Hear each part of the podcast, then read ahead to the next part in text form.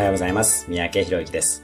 今日のテーマは、自信とエネルギーの高め方その1です。自信を高める方法その1は、小さな挑戦を続けることです。小さな挑戦で構いません。例えば、何かの勉強を始める。ちょっとだけチャレンジングな仕事に手を挙げてみる。気になる異性を食事に誘ってみる。など、自分にとって多少のハードルがあり、それをさらにやりたいと思えることなら何でも構いません。最初から大それた挑戦をする必要もありません。小さな挑戦をすると小さな自信が湧き、それが次のさらなる挑戦へのエネルギーとなっていきます。ちなみに、挑戦をするときには、それが自分でできると信じてから取り組んでみてください。できると思ってからやるのと、できるのかなと不安に思いながらやるのでは、達成度が全く変わります。恐怖を感じるとパフォーマンスは下がります。